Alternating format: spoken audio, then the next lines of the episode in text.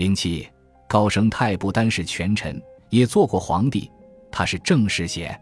在《天龙八部》中，高升泰以善产侯高升泰的名字出现，他的出场可谓英勇果毅。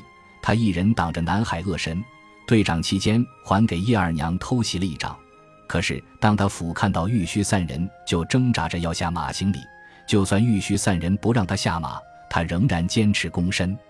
就这一幕，就可以用英勇、忠诚、有礼等字眼形容他。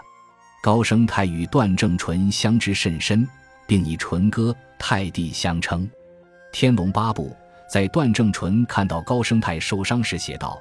心中记挂着高升泰的伤势，快步走到他身边，说道：“泰弟，你内伤怎样？”伸指搭他腕脉。高升泰道：“我督脉上受了些伤，并不碍事。你，你不用损耗功力。”一言未毕，镇南王已伸出右手食指，在他后颈中点了三指，右掌按住他腰间。镇南王头顶冒出丝丝白气，过了一盏茶时分，才放开左掌。高升泰道：“淳哥。”大敌当前，你何苦在这时候为我耗损内力？镇南王笑道：“你内伤不轻，早知一刻耗一刻。待得见了大哥，他就不让我动手，自己要出旨了。”小说里的高升泰尽忠断事，那历史上的高升泰是否也如是呢？作为只有两年寿命的大中国的唯一皇帝，南诏野史有一个条目是专门记载高升泰的生平事迹。高升泰一族的一世祖是越后高方，也就是协助诸葛亮平南有功的那一位。除了有显赫的家世，高升泰还有一个极富传奇性的出生经过。据《南诏野史》记载，高升泰将出生之时，他的父亲高志生前往点苍山白雪峰石云寺进香，回城之时遇到一个老人，告诉他说：“你家里将降生一个贵子，你可以快点回家去。”听罢，高志生火速飞奔回家。到家时，高升泰刚好出生。看到这情况，高志生也感到十分讶异。作为一个天纵之圣，高升泰拥有一个不平凡的出身。长大后，凭借家世和自己的才能，他一直平步青云，得到段思廉的器重，成为了大理国的宰相清平官。他协助段氏平定了两次杨氏动乱。或刺史袭善产侯，这也是《天龙八部》称呼高升泰为高侯爷的原因。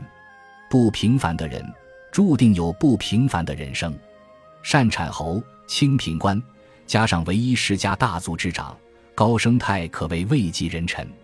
往后退已经不可能了，往前进也只有登基为帝。绍圣元年，高升泰在人心所归的情况下，获段正明禅让帝位。